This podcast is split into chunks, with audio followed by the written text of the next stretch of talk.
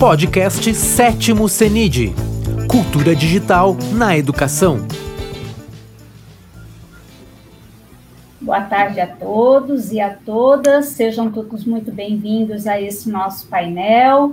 Hoje estaremos aqui conversando um pouquinho sobre os desafios da formação de professores em computação para educação básica.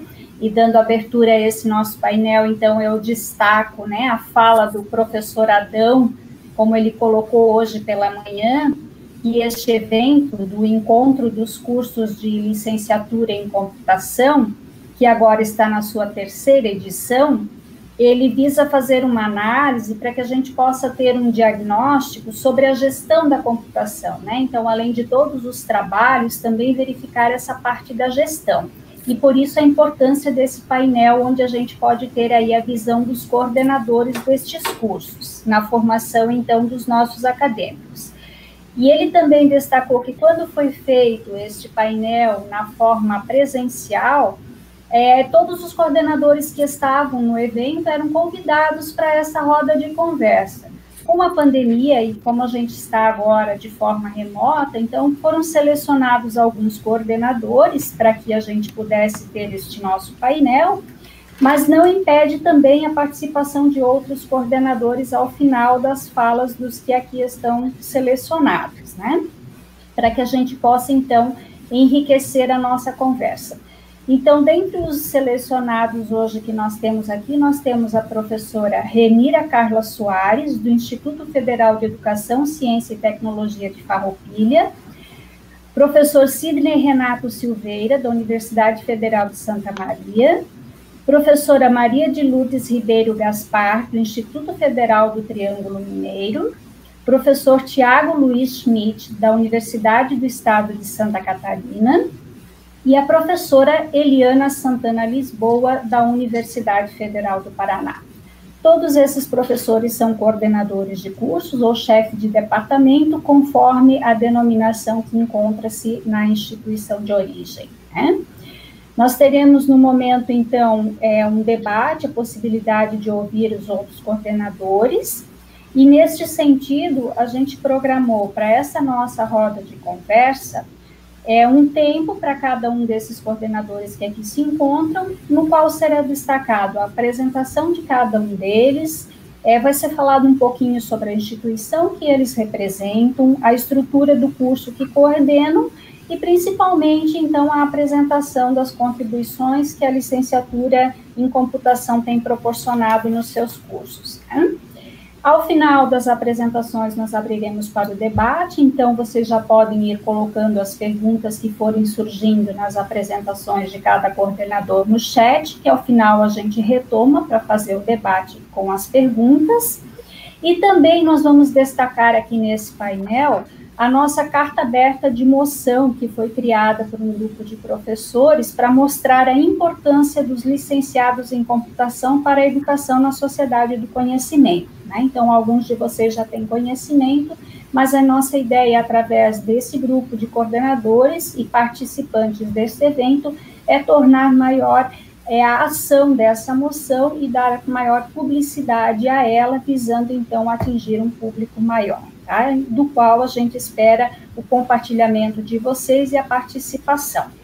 Então, desde já, eu agradeço a participação dos coordenadores que aceitaram este convite para estar aqui conosco neste momento, né? Toda a organização desse evento maravilhoso, com tantas atividades simultâneas, e pela organização do evento, na pessoa do professor Adão, que tem se preocupado em manter o tema deste nosso painel na programação, permitindo então aprimorar o conhecimento e o compartilhamento das experiências dos nossos cursos. Com essa breve introdução do nosso painel, eu passo então a palavra à professora Renira Carla Soares para que faça a sua apresentação. Muito obrigado, professora Renira, com a palavra. Boa tarde a todos. Primeiramente, quero agradecer o convite, o convite do meu colega Adão. Quero agradecer a todos que estão ouvindo e a todos os estudantes que vão usar essa fala como material de estudos.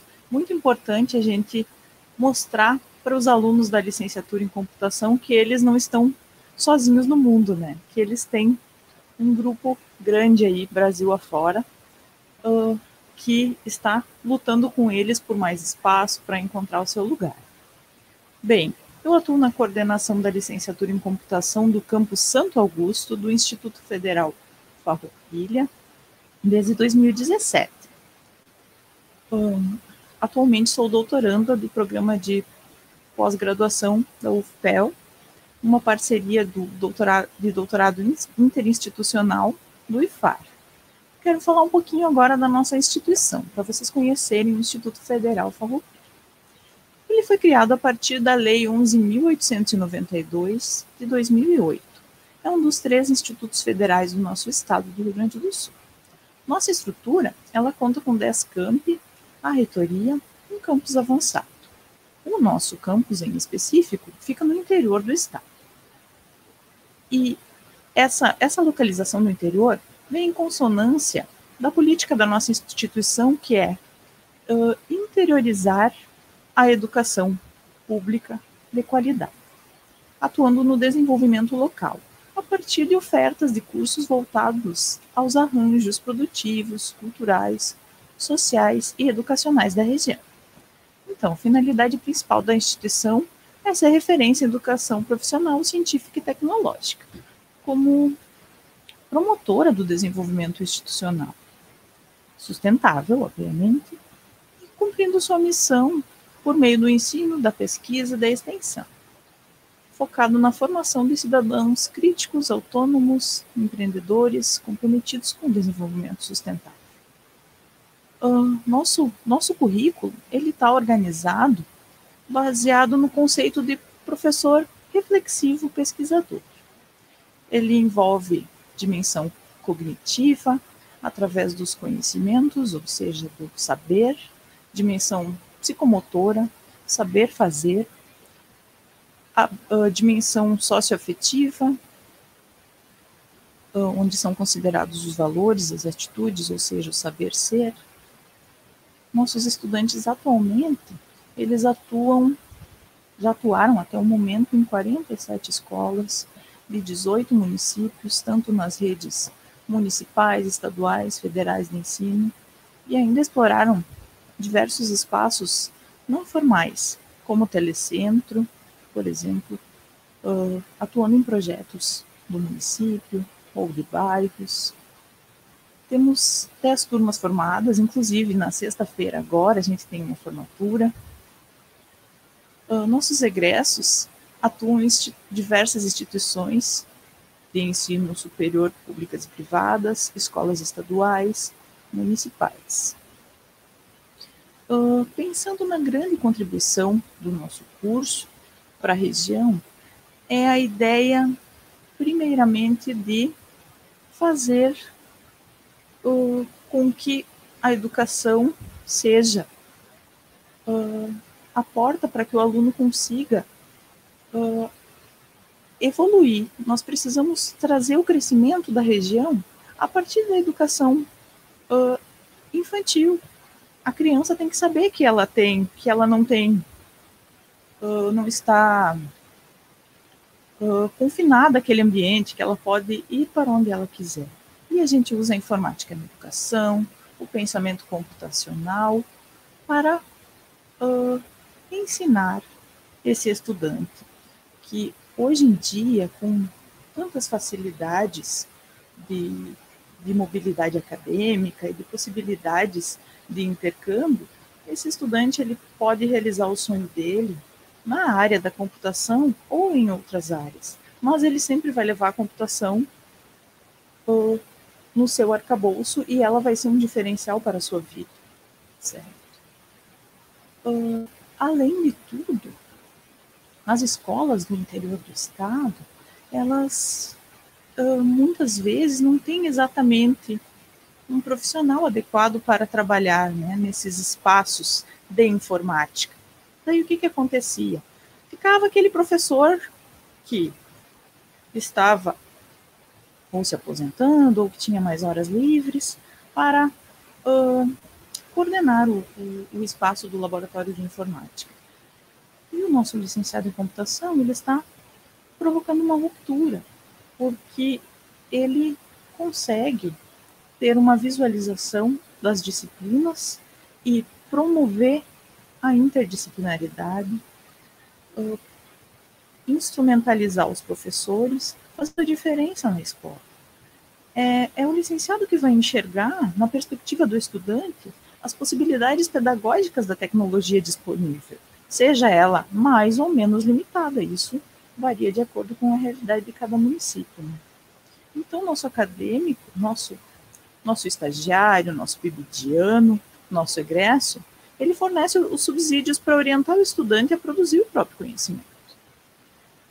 E, claro, que ainda temos muitos, muitos muros a transpor. Acredito que depois, quando a fala for coletiva, a gente fale mais disso, né? Uh, mas, às vezes, a realidade do licenciado em computação, ela é bastante sobrecarregada, né? Muitos alunos, muitas turmas, mas mesmo assim, se faz a diferença. Se percebe na, nas redes estadual municipal a diferença da escola uh, pré-licenciandos em computação e agora, certo? E a diferença entre os estudantes, no que se refere à evolução curricular, ao pensamento computacional.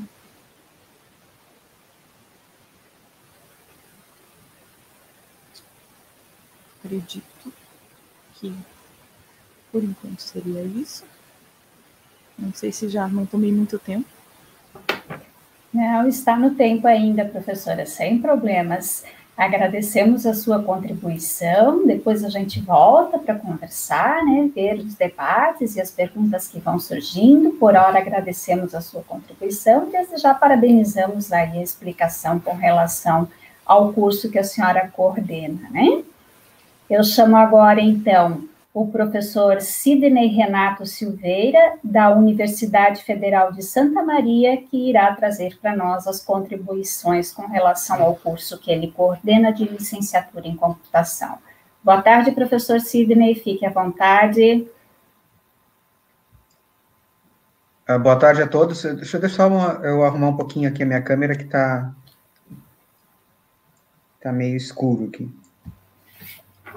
Estou com um problema na câmera hoje para ajudar, né?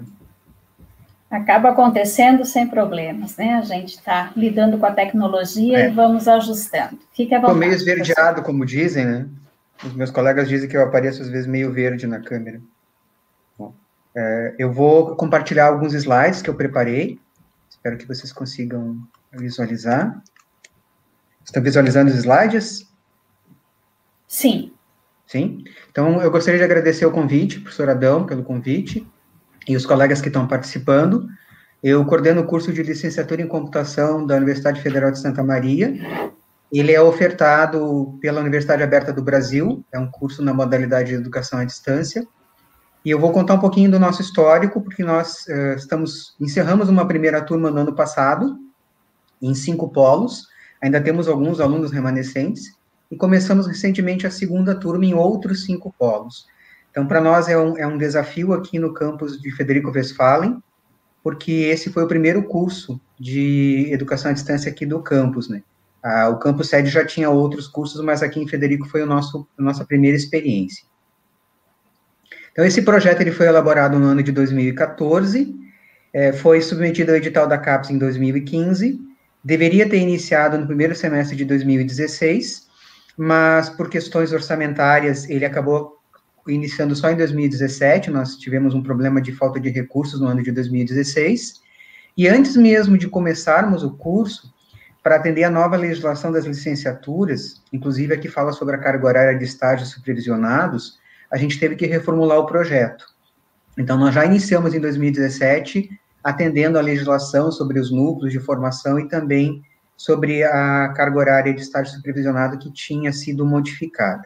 Então, iniciamos o primeiro semestre do curso em 2017/1 com a nossa primeira turma. Essa primeira turma, ela teve 25 vagas ofertadas em cada um dos cinco polos, que eram na cidade de Cruz Alta, Palmeira das Missões, Sarandi, Seberi e Três Passos. nós preenchemos 109 vagas dessas 125 que nós ofertamos. A segunda turma, ela na, oficialmente ela começou no final de 2020, por questões até de recursos orçamentários. Então, nós começamos uma primeira disciplina no finalzinho de 2020, só uma primeira disciplina, e agora nós estamos, então, retomando o semestre com as outras disciplinas. Essa segunda turma, nós ofertamos 30 vagas, novamente em cinco polos, então foram 150 vagas, em Cachoeira do Sul, Constantina, Jacuizinho, Tio Hugo e 3 de Maio. E aí tivemos um percentual de preenchimento bem menor, preenchemos 86 vagas. Ah, em 2016, então, a gente ainda estava reestruturando o projeto para poder atender a nova legislação da licenciatura, começamos a fazer toda a preparação de equipamentos, livros e elaborar os, os e-books, porque é, no modelo da Universidade Aberta do Brasil, cada disciplina tem um e-book produzido por um grupo de professores, não necessariamente que vão ministrar a disciplina, mas eu, como coordenador, tentava sempre é, trazer um professor que fosse também responsável por ministrar a disciplina, então ele já preparava o seu material para depois utilizar na sua disciplina. Em 2017, então, nós Começamos as atividades, fizemos aulas inaugurais em todos os polos, fomos presencialmente nos cinco polos onde a primeira turma foi ofertada, e fizemos também um workshop para qualificar professores e tutores do curso. E esse workshop, então, foi feito no campus de Federico Westphalen, onde é a, sede do curso. O curso é ofertado pelo campus de Federico Westphalen, mas nós não temos um polo na cidade de Federico Westphalen. Nós ofertamos o curso em outras cidades. Em 2018, nós realizamos uma primeira jornada acadêmica, Aí nós fomos nos cinco polos onde o curso era ofertado, fizemos atividades nos polos presencialmente e fizemos um segundo workshop de qualificação dos docentes e tutores também aqui em Federico Westphalen. Em 2019 começamos então as primeiras atividades dos estágios supervisionados. Em 2020 nós concluímos a primeira turma, formamos 25 alunos daqueles 109 então que entraram uh, no primeiro na primeira turma Ainda temos mais nove que estão cursando disciplinas pendentes, então que são possíveis formandos. Alguns vão se formar agora na metade desse, desse ano e alguns no final do ano. E iniciamos, então, as atividades letivas da segunda turma, agora em mais cinco polos. Então, atualmente, nós estamos atendendo dez polos, dez cidades diferentes, porque temos ainda alunos dessas, desses polos da primeira turma e alunos dos polos da turma atual. Uh, um pouquinho dos resultados, assim, o que, que nós temos uh, trazido de resultados. Esses resultados ainda são da primeira turma, porque a segunda recém começou, né? Então, um pouco da produção científica, nós temos produzido alguns artigos que estão sendo publicados em eventos, em periódicos e também como capítulos de livros. Alguns são trabalhos produzidos pelos professores e alguns também já são trabalhos que são resultados de atividades desenvolvidas com os alunos. Então, por exemplo, aqui esse primeiro é uma atividade que foi desenvolvida numa disciplina, disciplina de laboratório de linguagem de programação. É uma professora, que é a professora Camila Martins, que agora ela está trabalhando no município de Juí e está trabalhando nessa área de tecnologia educacional lá na Secretaria de Educação. Ela desenvolveu uma ferramenta para construção de quiz, e aí nós produzimos um artigo e publicamos esse artigo. Temos aqui nessa última, nesse último aqui do slide, né, um capítulo que foi produzido a partir de um trabalho de conclusão de curso, de uma experiência de um dos nossos alunos, numa escola na cidade de Três Passos, então, trabalhando nessa questão de ensino remoto, isso foi desenvolvido no ano passado.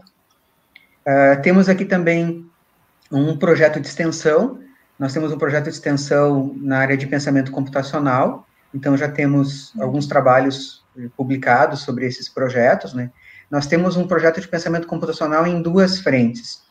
É, uma frente para qualificação de docentes e outra para trabalhar com os alunos. Então, nós temos um grupo de alunos também que está nos ajudando como bolsistas voluntários, né? E tem desenvolvido essas atividades nas escolas das cidades onde, onde, onde eles residem. Então, essa aqui é uma das, um dos resultados sobre o, esse projeto de extensão que também já foi publicado. Aqui nós temos outras publicações, e aqui eu destaquei uma delas aqui, a última do slide, né? Outro resultado de um trabalho de conclusão de curso envolvendo pensamento computacional, que também está ligado ao nosso projeto de extensão, e é sobre o uso do Scratch. Esse foi desenvolvido numa escola no município de Trindade do Sul, onde nós conseguimos desenvolver com bastante dificuldade no ano passado, por toda essa questão de isolamento social devido à pandemia, tem sido bastante difícil é, conseguir o envolvimento de alunos e de professores também, porque os professores estão, estão bastante sobrecarregados, né, com uma série de atividades, alguns já estão trabalhando, estavam trabalhando é, no formato remoto, alguns estavam trabalhando de forma alternada, então muitas atividades para desenvolver, e foi bastante complicado também de conseguir um espaço para desenvolver os nossos trabalhos de extensão e também os trabalhos práticos dos alunos nas escolas. Uh, sobre o estágio curricular, nós temos quatro disciplinas de estágio, e uma delas nós definimos como uh, a questão de qualificação docente. Então, os alunos em três desses estágios tinham que fazer atividades com uh, alunos nas escolas, nas cidades onde eles residem, e num desses estágios eles tinham que fazer alguma atividade específica para qualificar os docentes no uso de tecnologias educacionais. Isso foi bem interessante, porque os alunos começaram a trabalhar com professores, com videoaulas, com jogos educacionais, e no ano passado foi bem interessante, porque nós fizemos também um projeto aqui em Palmeira das Missões, com o Google Classroom, fizemos a formação de, fizemos duas turmas, abrimos 200 vagas, 100 vagas em cada uma das, das turmas, para qualificar professores que queriam utilizar o Google Classroom para poder atender o ensino remoto. Nós fizemos, então, nessa questão do estágio, atividades em 26 escolas públicas, 16 estaduais e 10 municipais, distribuídas em 17 municípios do estado do Rio Grande do Sul. Porque os, uma das características que a gente tem visto no nosso curso, que mesmo a gente ofertando curso em cinco polos, os alunos moram em cidades próximas dos polos, nem todo mundo mora na cidade onde, onde existe o polo. Então, isso é muito bom porque aumenta, né, o, no nosso foco, a gente consegue atender mais cidades, mais escolas e mais pessoas. E uma das coisas que nós uh, identificamos quando fizemos esse, esse, trabalho nas escolas é que essas escolas elas não têm nenhum tipo de projeto na área de informática. Algumas até têm um professor responsável pelo laboratório, uh, dificilmente é um professor da área de computação, geralmente é um professor que tem um pouco mais de conhecimento ou gosta um pouco mais da área de tecnologia, mas nenhuma tem um projeto desenvolvido na área de computação. Então, a inserção dos nossos alunos nessas escolas foi muito importante para qualificar os docentes e também para trazer uma proposta de projetos que pudessem ser desenvolvidos dentro dos ambientes. Então, a gente verificou uh, essa questão de que as escolas não têm projetos na área de informática, e uma outra questão bem, bem complicada, né? É, muitas, a grande maioria das escolas, quando os alunos vão para o laboratório de informática, eles vão sem nenhum acompanhamento. Geralmente, os professores liberam um horário para que os alunos possam ir até o laboratório e deixam os alunos lá fazendo algum tipo de atividade, uma pesquisa ou jogando, mas não fazem a, uma, uma relação daquela atividade que estão fazendo no laboratório com as disciplinas que eles estão ministrando. E aí foi nesse momento que os nossos alunos, através dos estágios supervisionados e também do trabalho de conclusão de curso, que muitos fizeram atividades práticas nas escolas, puderam entrar, né, puderam fazer atividades buscando professores que estivessem interessados em unir os seus conhecimentos do seu domínio à área de tecnologia. Então, professores de matemática, da área de ciências, de língua portuguesa, de língua inglesa, de várias áreas puderam ajudar, né, nos ajudaram a fazer essas atividades dentro dessas escolas. Então, aqui nós temos um resultado que nós fizemos dessa, desse levantamento dessas escolas, né, então, se existia alguma pessoa responsável pelo laboratório de informática, nós escrevemos um artigo sobre todo esse trabalho que nós desenvolvemos nessas escolas. Ele está em avaliação por, ainda por um periódico, não foi publicado, né? Então, nós temos aqui um, um levantamento de que 42,3% apenas dessas escolas tinham uma pessoa responsável pelo laboratório de informática. As outras escolas tinham laboratórios, mas não tinha ninguém responsável. Nas questões dos trabalhos de conclusão de curso, nós também, os alunos foram incentivados a fazer atividades práticas nas escolas, então eles escolheram diferentes temáticas, né? Aqui aparecem as temáticas que eles es escolheram, né? As que mais apareceram, então, trabalhos com jogos educacionais digitais. Alguns alunos desenvolveram jogos e alguns utilizaram jogos que já existiam. E a questão de qualificação docente, né? Auxiliar os professores para utilizar as tecnologias. Especialmente no ano passado, o, a questão de videoaulas, que foi muito solicitado pelos professores, e a questão do Google Classroom, até porque as escolas estaduais estavam adotando a, a plataforma Google, né, para poder desenvolver as atividades remotas, então muitos professores pediram auxílio para os nossos alunos que estavam fazendo as atividades de estágio e de trabalho de conclusão de curso para ajudarem eles nessas questões. Uh, o que, que nós conseguimos com os trabalhos de conclusão de curso? Então, um pouquinho de resultados em números, né? Atendemos 235 alunos, 130 professores, 24 escolas, e aí, diferente do estágio, também tivemos escolas particulares nessa, nessa relação, e conseguimos atingir 12 municípios. Então, esse era um pouco do, da, do nosso curso né, de licenciatura em computação. Eu deixo aqui meu e-mail e estou agora, então, aberto para a gente continuar as apresentações e depois podemos debater sobre os nossos, os nossos uh, desafios né, e oportunidades com a licenciatura em computação. Muito obrigada, professor Sidney Renato. Agradecemos a sua participação, né? Foi muito próximo da realidade vivida também é, aqui pela, pelo curso que eu trabalho na UDESC. É, neste momento, então, eu chamo a professora Maria de Lourdes Ribeiro Gaspar para que faça uso da palavra, representando, então, o Instituto Federal do Triângulo Mineiro. Bem-vinda, professora Maria de Lourdes. Obrigada, é, Beatriz, professora Beatriz. Quero agradecer ao convite e, na pessoa da professora Beatriz, cumprimentar os demais colegas e a todos e a todas que nos assistem. É, Para mim é um prazer contar um pouquinho da licenciatura em computação do, do IFTM, campus do Centro. Eu sou formada em pedagogia pelo UniAraxá, com mestrado em educação pela UFO e doutorado em educação pela UFMG. Né? Atualmente sou professora do Instituto Federal do Triângulo Mineiro, campus Uberlândia Centro, e também estou na coordenação do curso de licenciatura em computação. É, eu atuo principalmente nas disciplinas é, da área pedagógica, dentro do curso de licenciatura em computação, mas também trabalho no ensino técnico integrado e na pós-graduação no meu instituto. É, é, de conhecimento de todo mundo que os institutos federais foram criados a partir da Lei 11.892, de dezembro de 2008, que vai instituir aí a Rede Federal de Educação Profissional, Científica e Tecnológica. Essa política, ela vai iniciar um processo articulado de expansão e interiorização aí da educação superior, né, sem precedentes aí na história, é, no que se refere à política de democratização dessa modalidade educacional. A referida lei também né, preceituou para os institutos federais o quantitativo da oferta de 20% dos cursos é, na área da licenciatura, né, na, é, na área de conhecimento que esses cursos deveriam estar alinhados né, considerando a institucionalização e a política de formação docente, e seriam principalmente é, a formação de professores para educação básica, das áreas de ciência da natureza, da matemática, da educação é, profissional. Né?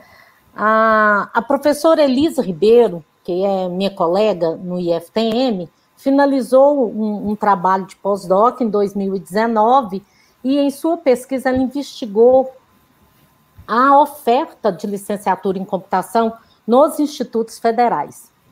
Dos 38 institutos federais, as 320 é, unidades ou campi ofertam cursos de licenciatura nos diversos, nas diversas áreas do conhecimento. Desse total, 27 é, campi oferecem pelo menos um curso de licenciatura em computação ou com a denominação de licenciatura em informática. São, então, né, é, esse, esse levantamento foi feito em 2018, 29 cursos na área da computação, o que corresponde mais ou menos a 4% do total de matrícula nos cursos de licenciatura dos institutos federais. O total de matrícula nos cursos de licenciatura em computação barra informática no ano de 2018 foi de 4.286 matrículas, mais de 67% em cursos de modalidade presencial. o número de ingressantes nesses cursos é, correspondeu a 1.008, ou seja, 3,8 do total de ingressantes nesses cursos, segundo o trabalho da referida professora. Eu trouxe esses dados porque, é, uma vez que nós vamos discutir esse cenário, né, e vamos trazer é, informações sobre sobre as licenciaturas em computação é, no Brasil, eu achei que fosse importante que a gente é, demonstrasse é, qual é o cenário dessa licenciatura. Bem, falar um pouquinho do, do campus Uberlândia Centro. O campus Uberlândia Centro, ele foi instituído é, inicialmente em 2009 como um campus avançado do é, vinculado ao campus Uberlândia. Mais tarde, em 2013, nós nos denominamos Campus Uberlândia Centro, e nós passamos a integrar, então, a estrutura organizacional do IFTM. Nosso campus, ele não é muito grande, né? nós somos 65 professores, e destes professores, 21 professores trabalham na licenciatura em computação. Nós atendemos 1.011 estudantes, sendo 413 matrículas nos cursos superiores e 313 matrículas nos cursos técnicos. As demais matrículas ficam aí é, distribuídas nos cursos de pós-graduação, que são três cursos, um curso técnico concomitante, é, três cursos integrados ao ensino médio, três cursos de línguas estrangeiras no Centro de Idiomas. Tá? O curso de licenciatura em computação do Berlândia Centro foi nota 5 no último ENAD, em 2017, e a primeira turma iniciou-se em setembro de 2011. Portanto, este ano nós faremos 10 anos né, é, de criação aí do curso.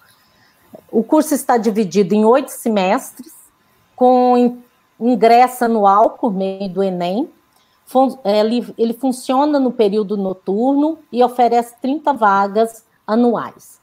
O núcleo de estudo do, do curso está estruturado em formação geral, formação específica, formação pedagógica e a prática como componente curricular, distribuídos num total de 3.245 horas. O PPC busca atender, é, busca não, atende aos documentos orientadores, em especial as DCNs, né? Para esse PPC, é, o PPC que está em vigência, as DCNs foram as de 2015, e os referenciais de formação para os cursos de graduação em computação da Sociedade Brasileira de Computação. O nosso curso tem por objetivo geral formar professores com uma visão tecnológica em computação para atuarem na educação básica, nos anos finais do ensino fundamental, ensino médio e na educação profissional técnica de nível médio nas redes de ensino pública e privada. É, eu penso que compreender e valorizar o significado da formação inicial dos professores são pontos que devem ser levados em consideração quando se propõe pensar na melhoria da educação básica. Concordo com os estudiosos aí do campo da formação que a valorização do professor se inicia com o reconhecimento das políticas formativas que regem a profissão. O modelo que tem predominado nos cursos de licenciatura no Brasil ainda é o esquema 3 mais 1. E tem inspiração no modelo de racionalidade técnica, no qual o professor é visto como um técnico, um especialista que aplica com rigor na sua prática cotidiana as regras que derivam do conhecimento científico e do conhecimento pedagógico. Em resposta a esse modelo formativo, em 2015, né, elaborou-se as diretrizes curriculares e ela foi aprovada por unanimidade pelos membros do Conselho Pleno e encaminhada ao Ministério da Educação, que a homologou em junho de 2015. Essas diretrizes, à época, buscavam responder a uma formação em que visava a superar as dicotomias entre teoria e prática, pensar e fazer, trabalho e estudo, universidade e escola básica. Visando atender a esses documentos orientadores, entre eles as DCNs e, e os referenciais para formação para os cursos de graduação da Sociedade Brasileira de Computação, o curso de licenciatura em computação do IFTM buscou materializar esses encaminhamentos de que forma? Né, eu separei aqui algumas, algumas situações. Então, quando a gente fala de articulação teoria e prática, nós temos é, feito muitas oficinas para capacitação de professor da rede pública. Nesse momento, é, tendo em vista a pandemia, isso foi realizado é, muitas vezes. Oficina de robótica, que era oferecida para a comunidade interna e externa, né, quando a gente podia ainda se reunir. Curso de informática básica que a gente ofereceu à, à comunidade, em especial a Associação de Surdos de Uberlândia, esse atendimento a, a essa educação especial. Curso de iniciação automação realizado no Centro Socioeducativo de Uberlândia. Cursos de mídias sociais realizados nas escolas públicas também de Uberlândia. Quando a gente fala de preparação dos alunos para o mercado de trabalho, que ações o, o, o curso teve? É, participação em programas institucionais de formação de professores, como o PIBID, a residência pedagógica. Né? Nesse, é, nesse momento, nós não estamos é, participando do PIBID, não fomos contemplados, porque a computação ela saiu daquela área de interesse e ela teria que ser oferecida com um projeto interdisciplinar, o que não foi possível é, para a gente, mas estamos aí com, com a residência pedagógica, temos um grupo de alunos trabalhando é, com a residência pedagógica. Palestras que, é, oferecidas com representantes de instituições de ensino e de empresas da área.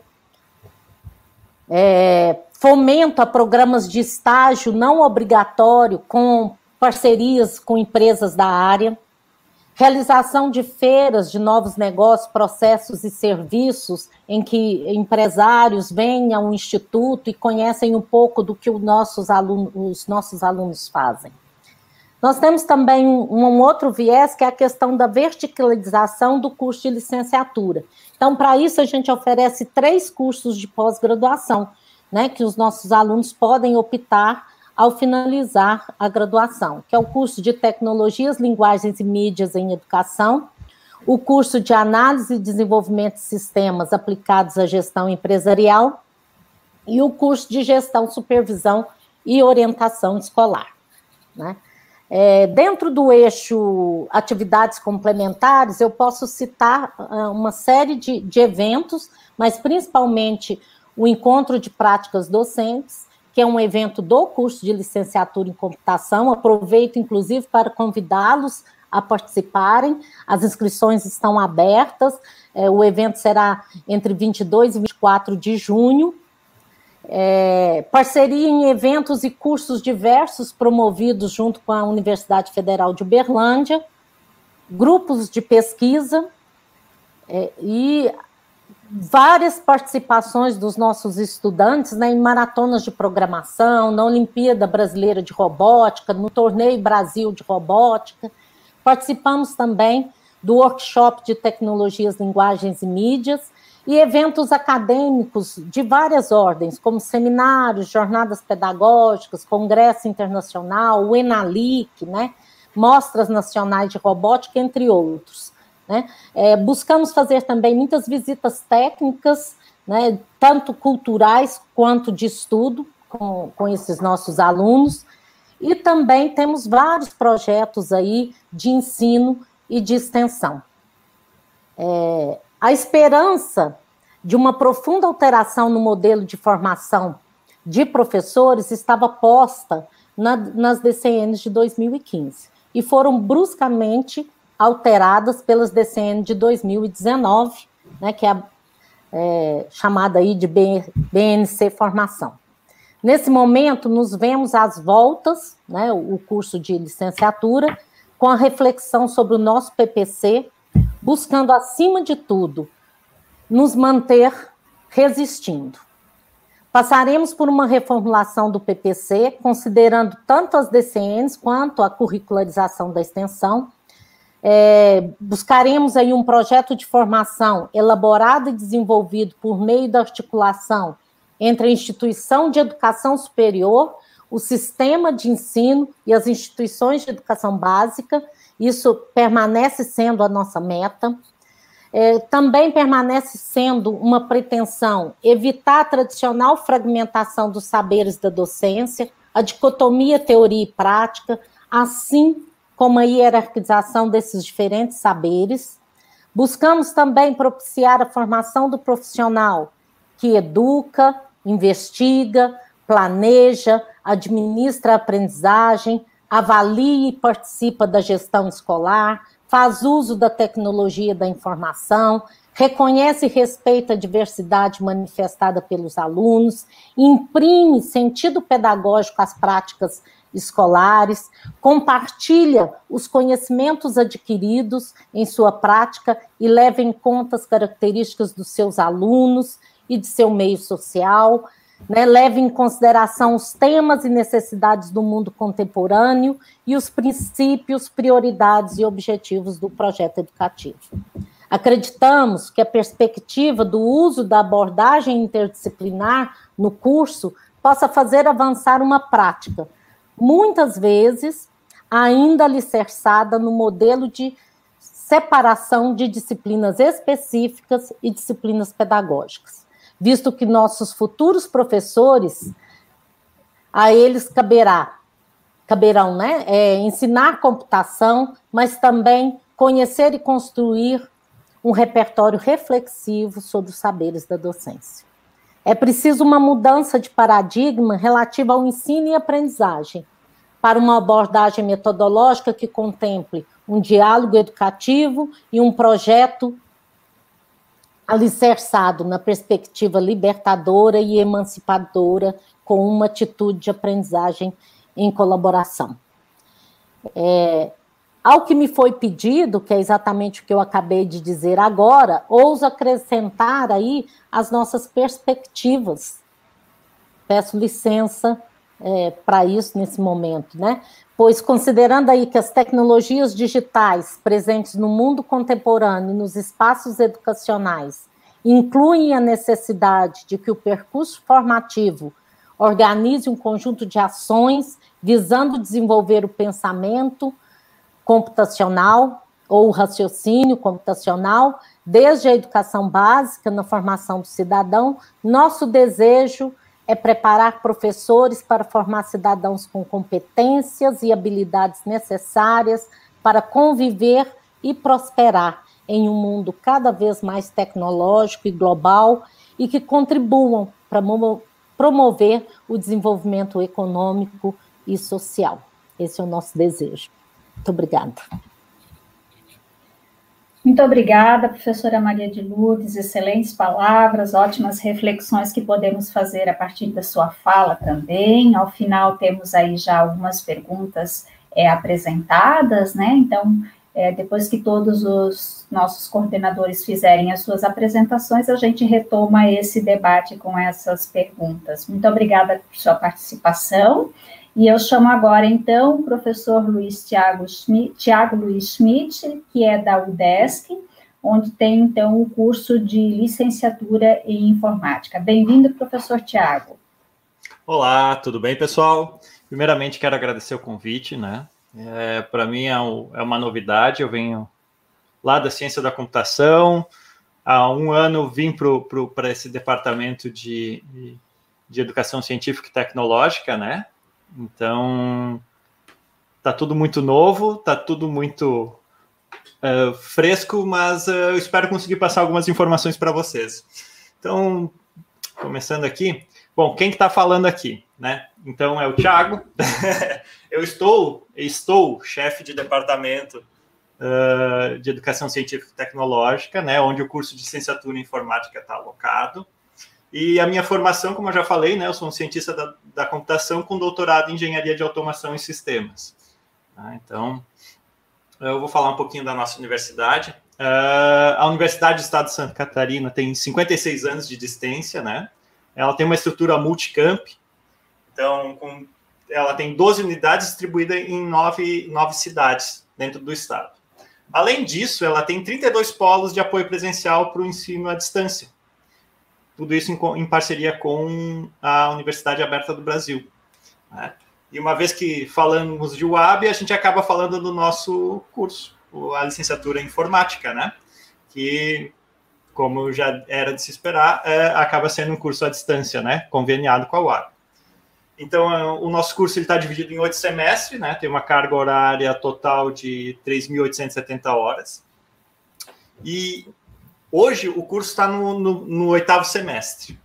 É, em breve nós teremos nossos primeiros formandos, daqui a alguns meses. Já estamos em fases de montar banca, né, professora Beatriz? o, aqui eu, eu faço uma, uma, uma pinçada do nosso PPC, né? Que ele diz o quê? O nosso PPC eh, define que o licenciado em informática deve contribuir com o desenvolvimento de novas ferramentas informatizadas que facilitem o processo de ensino-aprendizagem de diversas disciplinas da educação básica, certo? E aqui eu vou deixar esse ponto para dar um ganchinho daqui a pouco. Por quê? Porque, sabe, gente, eu acredito que a gente está observando um evento raro, um evento bem raro de acontecer, né? A gente está no alvorada de uma nova ciência aquela ciência que está deixando de circular apenas nas cadeiras da academia para ser onipresente no, no, no, nos profissionais do futuro. Né? Uh, a meu ver, é inevitável que a ciência da computação ela vai ser incorporada ao ensino básico. Tá? Uh, a, a, única questão que eu não tenho resposta é quando. Tá? Uh, mas é inevitável, ela vai ter que acontecer. Hoje a gente fala muito de inteligência artificial para cá, inteligência artificial para lá. Eu confesso que eu fico até um pouco incomodado, porque muito disso não é inteligência artificial, é computação, simplesmente computação. Né? Então, ter um nível básico de, de, de da ciência da computação é, se tornou e está se tornando requisito. Né? Assim como ter uma segunda língua, ela vai vai ser a nossa, digamos, a terceira, um terceiro requisito para ter um emprego, uma profissão, um emprego interessante, né? E deixa eu ver, me perdi um pouquinho aqui, me, me animei falando nesse pontinho. uh, bom, achei. Como, como eu disse anteriormente, né, uh, o nosso curso é um curso à distância e nos últimos anos eu tive a oportunidade de perceber como essa nossa comunicação não presencial dificulta o processo de aprendizagem. Por mais que eu estou aqui falando com vocês, expressando aqui na câmera, nem sempre essa comunicação chega como chega no presencial, né? E então a gente chegou novamente num evento raro. né? Só que dessa vez é um evento raro, não tão bom. A gente chegou numa pandemia, né? A pandemia Covid-19 que fez com que essas dificuldades do ensino à distância, que a gente já presenciava de certa maneira no, no ensino superior, começasse a acontecer, se escancarasse essas, essas problemáticas, agora numa, num, numa aplicação maciça, né, no ensino básico, né. Pois aí, então, eu, eu volto, né, com a definição do nosso licenciado em informática, o licenciado em informática deve contribuir com o desenvolvimento de novas ferramentas informatizadas que facilitem o processo de ensino-aprendizagem de diversas disciplinas da educação básica. Então, foi a oportunidade, a oportunidade para os profissionais que estão participando dessa alvorada, né? Viesse auxiliar, então, os professores da educação básica. E eu posso dizer, uh, hoje eu estou feliz. É, feliz uh, de ver os nossos alunos que estão estagiando, né? Eles tiveram um grande desafio. Eles capacitaram os professores de seus municípios. E eles cumpriram essa tarefa de uma forma magnífica, assim, com digna de distinção, né? E foi nítido, nítido, nítido, nítido a materialização do perfil profissional uh, que estava lá descrita no PPC. E, e, bom, assim eu finalizo feliz a, a, a minha fala. Muito obrigada, professor Tiago. Né, importantes contribuições. A gente tem várias perguntas surgindo. Acho que o nosso debate vai ser bastante proveitoso. As suas informações também muito proveitosas aqui. Nessa especificidade da, da ciência da computação no futuro e como ela está se apresentando no presente com a relação da pandemia, né? Então, quais as, as instruções que a gente tem com relação a isso? Vejo aqui várias perguntas e com certeza nosso debate vai ser bastante enriquecido com todas essas contribuições que o pessoal tem colocado aqui no chat. Tá? Passamos então a nossa última apresentação com a coordenadora professora Eliana Santana Lisboa, da Universidade Federal do Paraná. Professora Eliana, seja muito bem-vinda, com você a palavra. Boa tarde, boa tarde a todos e a todas. É um prazer estar aqui para discutirmos sobre um, uma, uma, temática tão interessante, né, que são os cursos de licenciatura em computação. Queria agradecer, cumprimentar todos em nome da professora Beatriz e agradecer o convite. É sempre bom a gente ter um espaço para estar dialogando. Bom, é, eu sou formada, vou falar um pouquinho de mim, eu sou formada em pedagogia, com mestrado e doutorado em, tecnologia, em ciência da educação na área de especialização em tecnologias educativas pela Universidade do Minho, Braga, Portugal.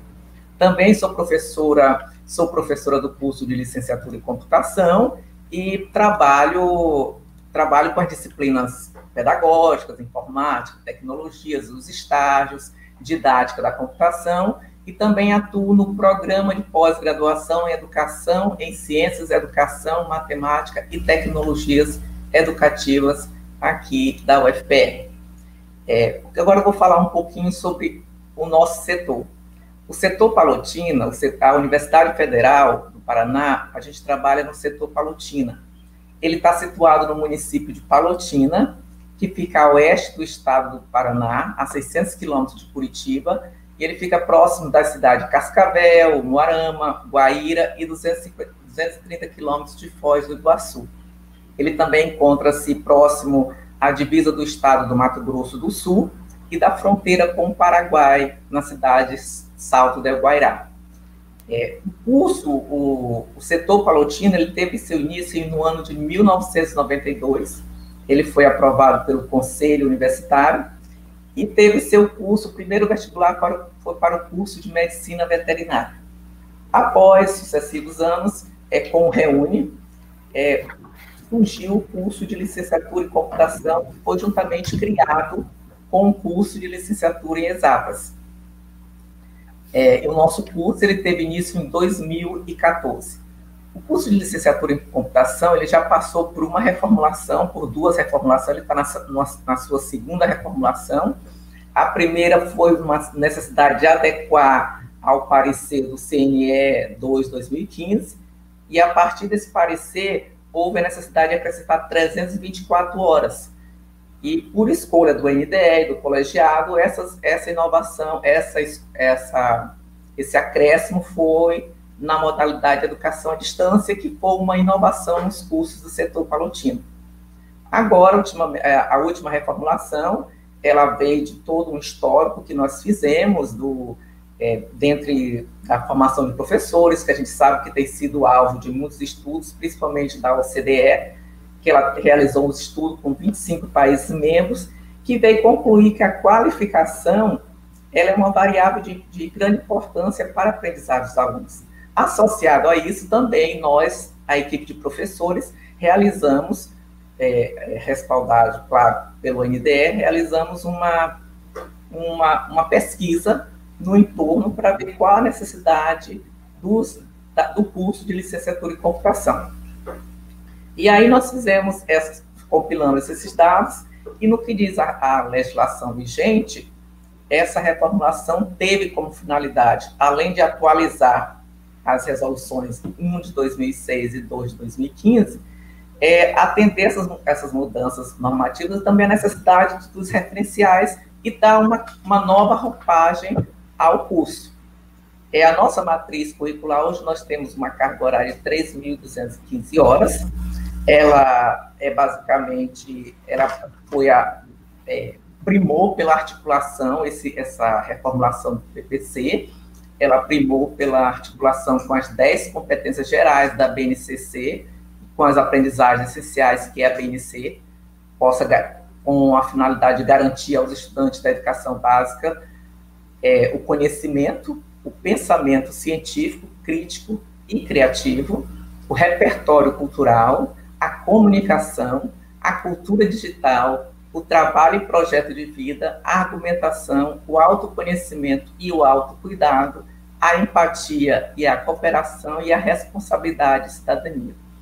Essa matriz curricular, nós, nós é, acreditamos, o próprio colegiado é, pensou e tem como, como finalidade proporcionar condições para que o aluno desenvolva competências referentes ao perfil desse profissional que a gente deseja, atendendo aos objetivos que depois eu vou falar, né? A matriz curricular oferece conteúdo de formação básica específica que se integram mediante o processo educativo fundamentado na articulação entre a prática e teoria, formada, formada por três eixos norteadores. Quais são esses três eixos norteadores? É o ensino mediado por tecnologias digitais, o ensino de computação e o desenvolvimento de tecnologias digitais para a educação. É, eu, acreditamos que, na verdade, esse é o, é, é, é uma, é, são eixos que norteiam todo o trabalho, não, não trabalha só na perspectiva da computação, mas também na integração das tecnologias, que hoje, e no atual contexto que nós vivemos, é tão, foi tão urgente, né, tá apropriando. Então, nós trabalhamos também as tecnologias para depois, em outro momento, um momento mais adiante, mais avançado, trabalharmos a questão do, das, do ensino de computação. O nosso curso, ele é um curso noturno, é, ele tem 50 vagas, na verdade 50 vagas ofertadas, dessas 35 são provenientes do vestibular e 15 do sistema de seleção unificada, que é o SISU.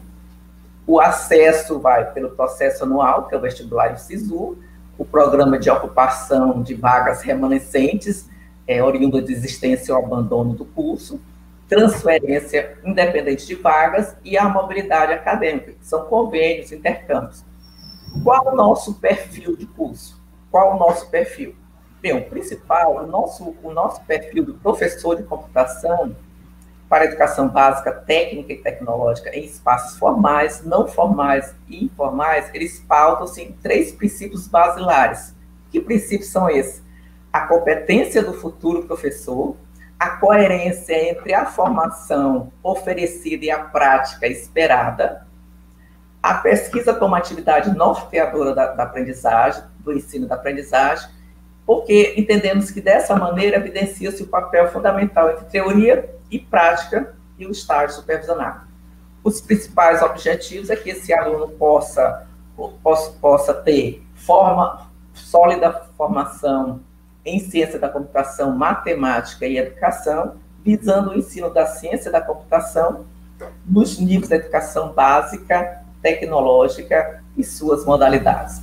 Que ele possa adquirir capacidade de fazer o uso da interdisciplinaridade, que é, o, é um dos desafios que nós temos hoje, introduzindo os conceitos pedagógicos no desenvolvimento de tecnologias educacionais, produzindo o que a gente chama tão importante essa interação humano-computador inteligente, visando o ensino e a aprendizagem assistidos por computador, incluindo a educação à distância. Desenvolver capacidade de atuar como docentes, estimulando a atitude investigativa, com visão crítica e reflexiva, possui capacidade de atuar no desenvolvimento dos processos de orientação, motivação e estimulação da aprendizagem, com a seleção de plataformas computacionais adequadas às necessidades dos, das organizações. É, nesse, trazendo um pouquinho da matriz curricular, que eu já falei que nós temos 3.215 horas, que foi proposta como, como uma forma de contemplar a formação de conhecimentos científicos, educacionais e pedagógicos, e que fundamenta a educação em suas articulações com sistemas de ensino. É, e também a aprendizagem de conteúdo específico de áreas, componentes, unidades temáticas e objetos do conhecimento da BNCC, para o domínio pedagógico. Nós temos o nosso currículo, está organizado em três grupos, que é o grupo 1, com 805 horas, que tem essa base comum, que compreende os ensinos, os conhecimentos científicos, educacionais e pedagógicos. Nós temos o grupo 2, com 1.065 horas, que está destinado aos conteúdos de aprendizagem de áreas e componentes mais específicos e objetos do conhecimento da BNCC para o domínio pedagógico desses conteúdos, e o grupo 3 são horas práticas pedagógicas, ou seja, prática como componente curricular. É interessante que, que nos dois primeiros anos, o aluno do curso cumpre o núcleo básico comum, é, que é os conhecimentos, os conteúdos científicos, pedagógico, pensamento computacional. Já no terceiro ano, são introduzidas práticas pedagógicas, mantendo-se o caráter interdisciplinar do curso, culminando com os estágios de docência, onde o aluno tem a oportunidade de articular o conhecimento adquirido com a prática docente em ambientes formais e informais. As práticas pedagógicas, elas são iniciadas no sexto e oitavo anos e ainda complementadas pelas disciplinas ambientes virtuais de aprendizagem, as práticas pedagógicas e tecnologias educacionais e jogos eletrônicos e gamificação na educação. Aí o trabalho de, de TCC articula esse, esse conhecimento científico e tecnológico. Nós temos algumas ações assim que é interessante, eu acho que é interessante a gente colocar algumas, algumas é, contribuições. Nós temos várias contribuições, participação em congressos, inclusive nós estamos no nosso quarto SLEC, que é o Simpósio Licenciatura em Ciências Exatas e Computação, e já aproveito para fazer o convite a todos para participarem. Nós estamos em fase de organização, mas esse simpósio vai acontecer de 20 a 22 de setembro, e, e, na verdade é um momento que a gente discute não só o curso de computação, mas também as licenciaturas exatas, e agora nós abrimos para a, a licenciatura em ciências biológicas, que é uma forma da gente fortalecer as licenciaturas do curso, considerando que, que Palotina é, ele, é, ele é, uma, é um espaço Palotina é uma cidade de mais ou menos 30 mil habitantes, onde a economia e a região é baseada na agropecuária, com grandes plantações de soja, milho, trigo, produção de aves, suínos e leite. Então, é um momento que a gente tem de fortalecer justamente as licenciaturas aqui, talvez seja esse o nosso maior desafio. É, nós temos um, alguns projetos, participação no projeto Rocket Growth, Meninas das Ciências, que elas atendem estudantes meninas de escolas de educação básica de Palotina, oferecendo oficinas do pensamento computacional usando Scratch e atividades de automação com Arduino. Nós temos participação no projeto Universidade Aberta da Maturidade, que é a inclusão digital, por isso que a gente não pode se desvencilhar desse eixo das tecnologias digitais. Nós temos o Núcleo de Tecnologias Educacionais, inclusive que a Paula é coordenadora do núcleo, com o professor Anderson, ele vem passando por ações de, para a formação docente, tanto dos professores da UFPR, e isso foi um, um, uma mais-valia muito interessante, porque esse núcleo tecno, de tecnologia, por mais que a gente esteja no século 22, mas ainda tem professores que não sabem usar as tecnologias. Então, esse núcleo de tecnologia foi muito interessante, porque ele propiciou uma formação para que a maioria dos professores pudesse trabalhar com ensino remoto. Então, isso já foi um, um, um, valor muito agregado a esse curso de computação. O projeto Code Club, que ofertava cursos de programação para crianças de escola de educação básica de Palotina, esse, esse projeto ele visa proporcionar aos alunos é, terem contato com a programação de computadores por meio de oficinas ofertadas gratuitamente. Isso, com isso, contribui para o desenvolvimento do pensamento lógico e computacional e, automaticamente, traz, é, é, contribui para haja um interesse pela matemática e a ciência da computação. Aliado a isso, também tivemos a preocupação de fazer uma capacitação de professores de matemática para de professores de matemática para o ensino. Seria interessante não só formar os alunos, mas também os professores, que é justamente abordar tópicos essenciais de computação e programação, focando a prática. Nós temos o Colab Maker, recentemente é, implantado, que tem como objetivo a formação e capacitação do ensino de computação. Hoje nós temos um projeto de irrigação de parre, do parreiral de uva, que a gente tentou, como aqui é muito voltada para o agronegócio, nós temos curso de agronomia, nós tentamos fazer essa conexão com outros cursos, oficina de modelagem 3D e desenvolvimento de jogos com Unity, Blender e Godot, oficina de Arduino, pensamento computacional e computação desplugada.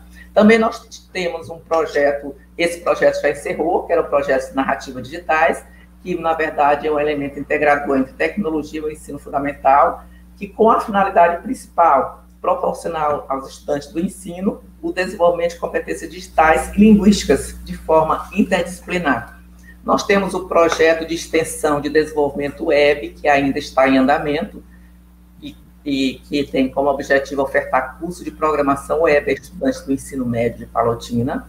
Nós temos o projeto Tandera, que esse projeto ele foi ele teve, teve para stand-by, porque o nosso professor ele foi, se afastou para o doutorado, doutorado e agora retornou.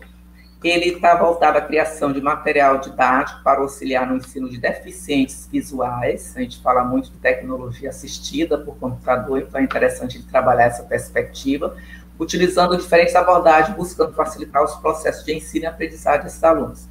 Dentre essas abordagens, é, destacamos o desenvolvimento do áudio de games, jogos baseados apenas em áudios, de aventuras criativas que incorporam conceitos abordados em sala de aula de forma lúdica e interativa, bem como de ferramenta de feedback para o professor, para o professor baseado em expressões faciais dos alunos. Já foi realizados testes iniciais em um centro especializado aqui em Palotina, que fica numa escola pública municipal. Nós participamos também de eventos do, do Simpósio Brasileiro de Informática da Educação, onde eu, eu, eu fui co-orientadora de um aluno e nós participamos, é, foi desenvolvido um software, um tutorial inteligente, que esse tutorial inteligente foi para ensinar lógica proposicional, e, e, mais interessante que nós conseguimos fazer um intercâmbio com a Universidade Federal do Amazonas, onde esse software está sendo utilizado. Então, é uma forma também que a gente vê uma, uma, uma expansão do nosso curso. Participamos também, temos publicação em artigos, em, em periódicos, é, em análises de evento, em periódicos, Assim, hoje em dia nós temos 71 alunos. Talvez o nosso maior desafio aqui de Palotina é justamente diferente do Rio Grande do Sul, porque a gente conversa muito com a Paula, a gente sabe que já tem uma política lá. Aqui nós não temos essa política. Talvez o desafio, esse profissional para desempenhar, ainda o aluno ainda fica muito indeciso qual o papel, que, qual o papel que ele vai ocupar na educação básica. Então, Basicamente, eu acho que eu, eu, eu, dei uma visão geral do curso, não sei se eu extrapolei meu horário, mas é, ficamos por aqui, abrimos para, e ficamos é, abertas ao, ao diálogo. Muito obrigada. Muito obrigada, professora Eliana, que bom ouvir tantos exemplos né, de aplicação aí da, do curso de licenciatura, atuando na prática. E falando nisso, agradeço então a todos os nossos coordenadores que aqui expuseram um pouco do seu trabalho. A gente sabe que é muito amplo todo esse trabalho da coordenação, né? A gente tem que pensar não só no, no, efetivo do dia a dia, mas pensar à frente, planejar o curso, as atividades que vêm, e tudo isso ainda aliado ao que a sociedade espera da gente, né? Então, é um trabalho bastante árduo, mas eu vejo aqui que todos os nossos coordenadores têm desempenhado com bastante afinco e estão aí com bastante sucesso nas suas atividades. Então, falando a isso e também pegando um pouco dessa apresentação da professora Eliana, quando ela fala de todas essas ações, eu começo com o comentário que a Márcia Helena colocou, onde ela diz que é extremamente importante a extensão para as licenciaturas em computação, mas precisamos também avançar para a pesquisa na área de formação de professores de computação, né? Então, aí, a professora Eliana já destacou alguns artigos e a gente vê também essa necessidade aí de avançar na pesquisa, então contemplando o comentário da Marcelena. Na sequência, a Marcelena ainda continua dizendo que os nossos egressos do curso de licenciatura em computação precisa ser visto e incorporado como docente efetivo nas redes de educação básica. É, depois nós temos, então, a pergunta do professor Adão, como está a procura de cada curso? A crise das licenciaturas agrava essa situação.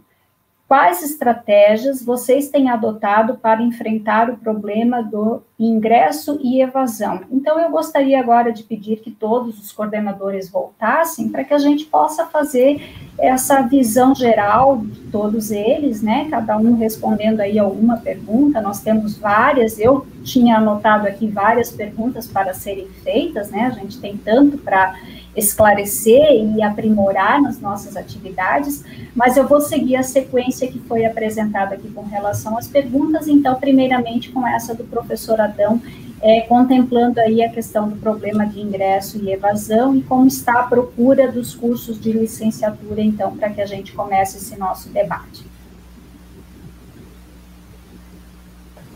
Bem, no nosso campus, Santo Augusto, a gente tem o ingresso pelo Enem, né? E nesse ingresso, como historicamente o perfil do nosso estudante uh, era um perfil mais velho, né, um, uh, mais experiente, digamos assim, né, não necessariamente saído do ensino médio, uh, muitos deles não fazem Enem. Então nós temos uma procura restrita no que tange a esse, essa parte do processo seletivo do Enem. Fizemos então uma experiência neste momento, estamos concluindo ela agora, onde nós tivemos um processo seletivo complementar utilizando uh, o ensino médio como balizador. Tivemos muitos inscritos, a turma vai começar com 35 alunos, então isso, isso se percebe historicamente pela região, né? E por aquela questão da licenciatura. Eu percebi muito interessantes as perguntas no chat, né? Uh, em nosso país existe uma, como que eu vou dizer, não é nem um preconceito, é meio que um pós-conceito com as licenciaturas. Acredito que principalmente no que se refere à valorização profissional, né? Uh, mas a notícia do nosso semestre é boa. Gostaria de ouvir os colegas para a gente trocar uma ideia. Posso falar um pouquinho da, da UFSM? É uma característica que nós vimos na primeira turma, porque a segunda recém a gente está começando agora a conhecer os alunos, é que nós temos muitos alunos já formados em outras áreas e que já são professores. Nós temos professores de história, geografia, artes, é, pedagogia, muitos alunos já com pós-graduação, inclusive temos alunos que já concluíram mestrado, e aí depois, então, decidiram fazer licenciatura em computação, e temos também um público formado em computação, ciência da computação e sistemas de informação, que decidiram então fazer uma licenciatura porque queriam atuar na educação básica. E então a gente tem um público assim é, mais velho, mais mais preparado, né? Então contrasta um pouco, né? Temos alguns alunos bem jovens que estão fazendo o primeiro curso de graduação, com professores com uma vasta experiência, com Alguns chegavam a ter três ou quatro especializações, especialização em educação especial, já tinha especialização em tecnologias e aí decidiram fazer uma outra graduação. E uh, o que eu notei também assim na primeira turma, que é o que a gente nota em quase todos os cursos de computação, é a questão da programação. Quando a gente começa a estudar as disciplinas de programação, a primeira de algoritmos, eles tomam um primeiro susto, mas quando chega na programação orientada a objetos, nós temos disciplinas com programação em Java, ali um grande problema e o nosso maior índice de evasão foi quando a gente chegou nesse semestre que tinha programação em Java. Então, a, a questão da programação é muito complexa, não só nos cursos presenciais, mas nós, então, num curso à distância, mais complexo ainda, né? E os alunos fizeram grupos de estudos, é, tinham apoio nos, nos polos, eles mesmos se organizaram para fazer grupos. Aí os colegas que eram da área de computação se disponibilizaram a ajudar esses colegas de outras áreas a estudar programação, mas o nosso grande gargalo mesmo é a parte de programação. Né? O que eu senti assim, eu até tenho algumas dúvidas, porque eu sou da área da ciência da computação, é, meu, minha graduação, mestrado, doutorado todo em computação, e eu tenho algumas dúvidas se nós precisamos estudar tanto a programação na licenciatura. Eu fico com um pouco de dúvida, né? Qual é o perfil do licenciado? Ele tem que ser um programador, tem que ter tantas disciplinas de programação e tanto conhecimento em programação, ou ele tem que ser uma pessoa preparada para utilizar as tecnologias e ajudar os professores de outras áreas a utilizar as tecnologias? Eu, eu mesmo fico me perguntando, né? Porque o nosso currículo trabalha com parte de, de, computação e toda aquela questão pedagógica que tem que estar tá incluída também, né? Mas eu me pergunto se a gente não exagera um pouco nessa parte de, de instrumentalizar o nosso licenciado. e exigir que ele saiba programação web, programação orientada a objetos, e aí os alunos começam a se assustar, e aí nós perdemos bastante alunos nessa, nessa questão, de, na parte de programação. Ok, gente, é, eu acho que todos gostariam de falar, né, e tem contribuições importantes, mas a gente tem várias perguntas, então só a professora Eliana levantou a mão rapidinho para que a gente dê sequência, para tentar pegar pelo menos um pouquinho de cada pergunta aqui, né? Vai, Diga, professora Eliana. Bom, é, a gente sabe, eu, eu concordo com a fala do professor Sidney, mas, assim, depende, professor. Eu acho que o PPC diz muito, depende da, de como. É, eu lembro que a Paola, quando chegou aqui no, no, no, nosso, no nosso setor, ela sempre perguntava: o que, que nós vamos trabalhar? Então, nós sentamos e nós trabalhamos esses três eixos. Então, esses três eixos, para a gente, é importante a programação. A gente sabe que algoritmos é uma das. Acho que o PPC vai dizer muito.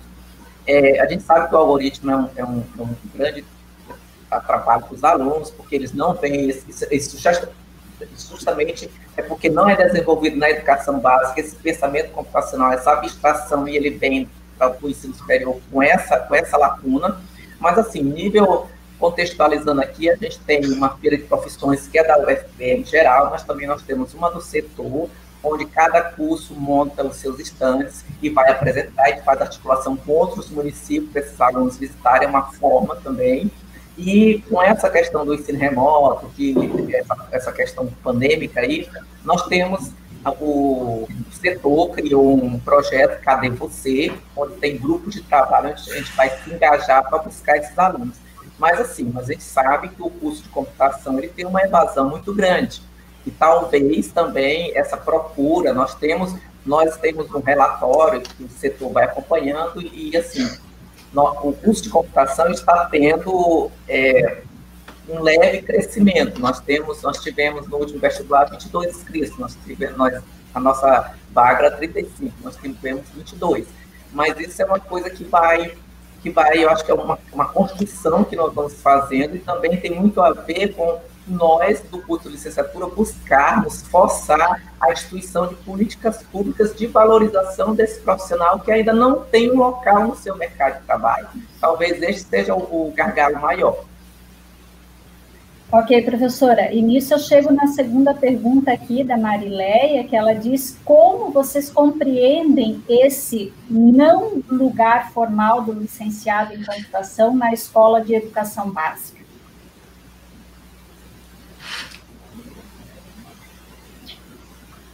Bom, é o seguinte, eu, eu posso falar, professora, é, eu vejo assim, esse não espaço é não ter uma unidade, uma unidade disciplinar que realmente o aluno, só se ele for trabalhar com, com projetos interdisciplinares, mas a escola também ainda não trabalha dessa forma interdisciplinar para integrar essa forma, que seria interessante, por exemplo, se uma escola trabalhasse com aprendizagem baseada em projetos, o professor o profissional de computação, onde todo as as unidades curriculares se comunicavam entre si, não haveria problema. Mas nós temos problema, nós temos um curso de computação, na maioria dos casos, nada, nada contra, mas às vezes é um, é um, um profissional que não tem esse conhecimento aprofundado, esse conhecimento mais robusto que vai para o laboratório. E às vezes, em alguns casos aqui, falou, diz assim, ah, tá dando trabalho, vai para o laboratório de computação que na verdade não tem que ser assim. Eu acho que é como conduzir também.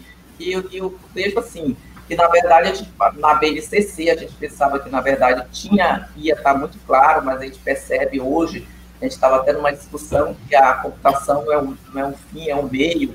Então, talvez, é, justamente colocar uma unidade curricular que ensino de programação. Eu acho que se os alunos tivessem o ensino de programação na escola, eles não chegariam com essa lacuna tão grande lá no ensino superior. Capacidade de interpretação, capacidade de abstração. Eu acho que isso aí, penso que eu tenho respondido, né? Ok. Professora Maria de Lourdes, por favor. É, eu penso que intensificar essa aproximação do licenciando de computação com as escolas de educação básica né, demonstrando aí que hoje a tecnologia não é mais ferramenta, mas sim ela foi incorporada no nosso estilo de vida, isso de alguma forma vai criar essa necessidade desse profissional.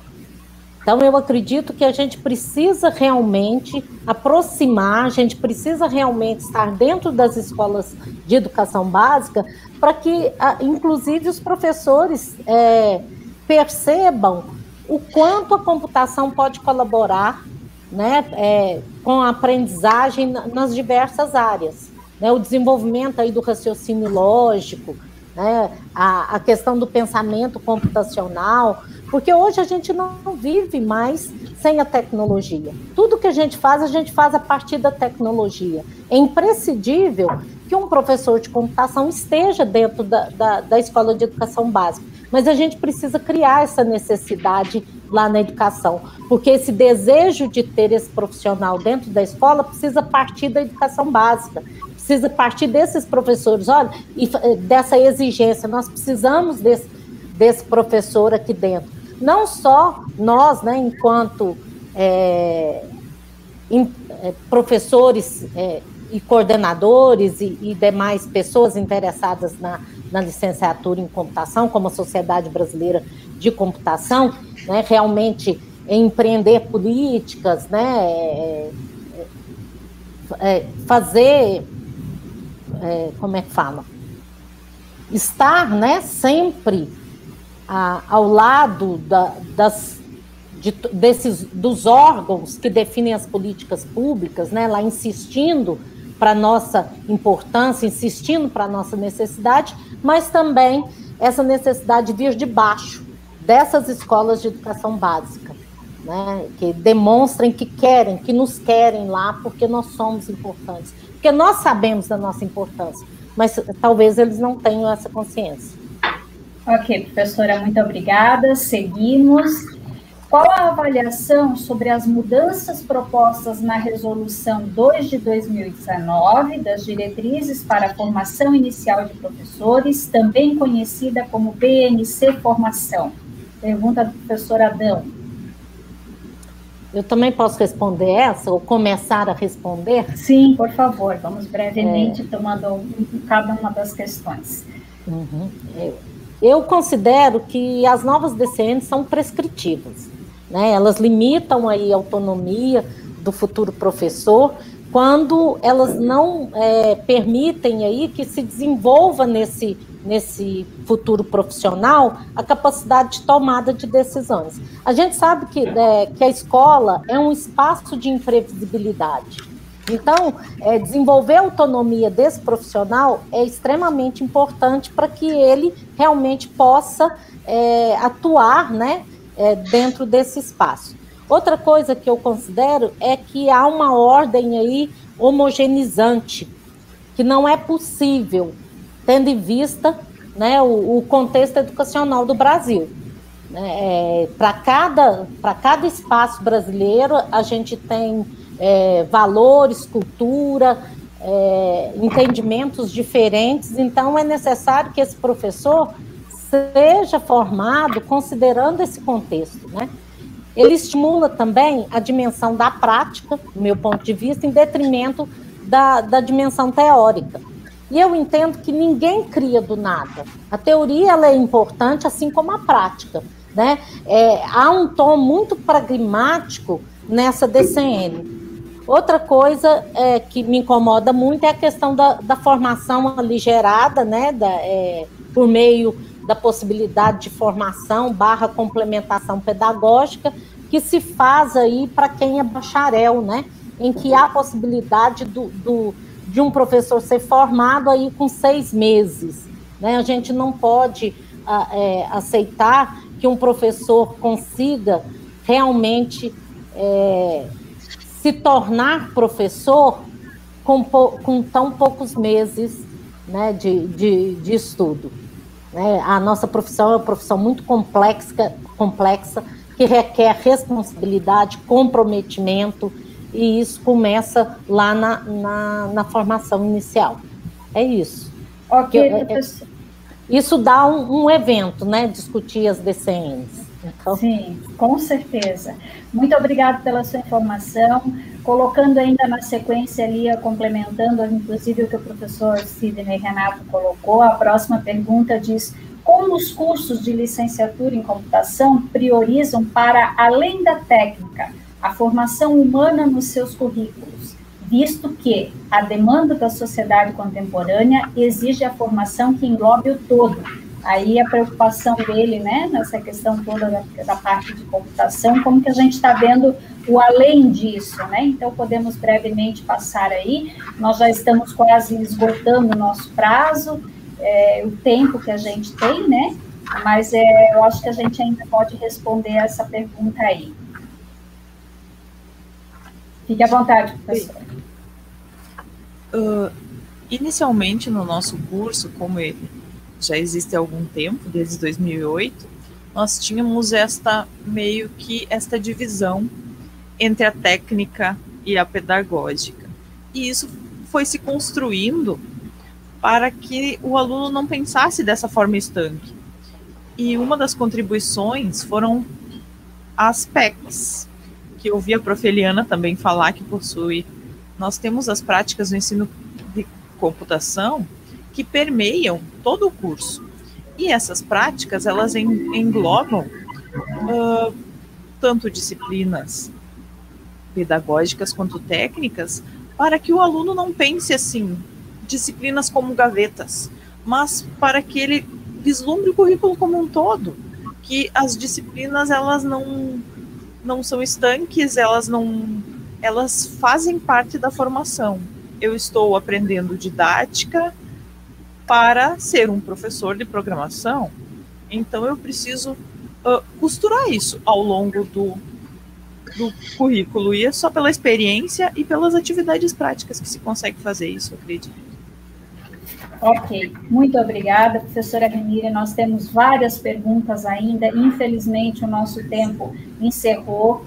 É, eu gostaria só que o, a coordenação do evento colocasse, então, novamente o nosso link aí para nossa carta aberta. Então, eu só vou ler a introdução e chamar a atenção de todos que estão aqui compartilhando com a gente este momento e participando desse nosso painel. Nós temos, então, uma carta aberta de moção do encontro de licenciatura em computação do Seminário Internacional de Inclusão Digital, que ela visa destacar a importância dos licenciados em computação para a educação na sociedade do conhecimento.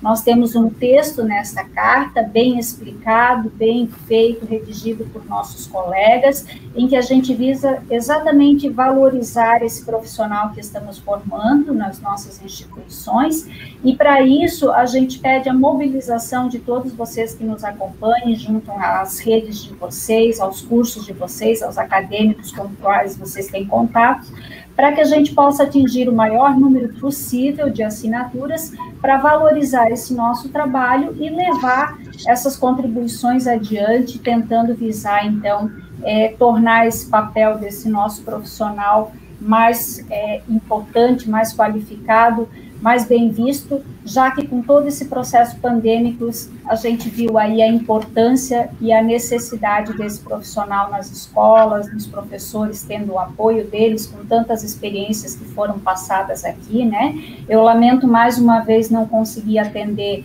a todas as perguntas que foram colocadas aqui. Quem sabe a gente possa fazer num outro momento aí sob a coordenação do professor Adão, né? Chamar uma outra conversa. Acho que a gente tem tanto para discutir e aprimorar né, um evento internacional é sempre com tantas demandas, mas fica aqui a sugestão, então, de quem sabe, num outro momento, a gente poder reunir todo esse pessoal e tratar, então, é, de aproximar essas outras questões que a gente deixou aí em aberto hoje. Segue o link, então, para vocês da carta, por favor, acessem e façam uma contribuição de vocês. E eu agradeço a presença dos nossos coordenadores que puderam estar aqui presentes, né, sabendo que todos estão atarefados e que se dispuseram então a participar e trazer as contribuições para esse nosso painel e enriquecer esse nosso debate aí tão gratificante nesta tarde.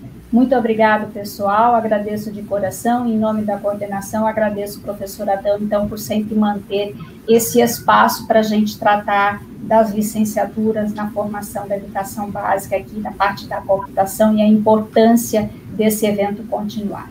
Muito obrigado, um grande abraço a todos e obrigado pela participação ao público todo presente com tantas contribuições e perguntas importantes. Um abraço a todos vocês, gratidão pela participação. Tchau, gente. Tchau. Este podcast foi produzido pelo GPID, Grupo de Pesquisa em Cultura Digital da UPF, em parceria com o Núcleo de Música, projeto de ensino do IFRS Campo Sertão. Composição de trilha sonora Felipe Batistella Álvares.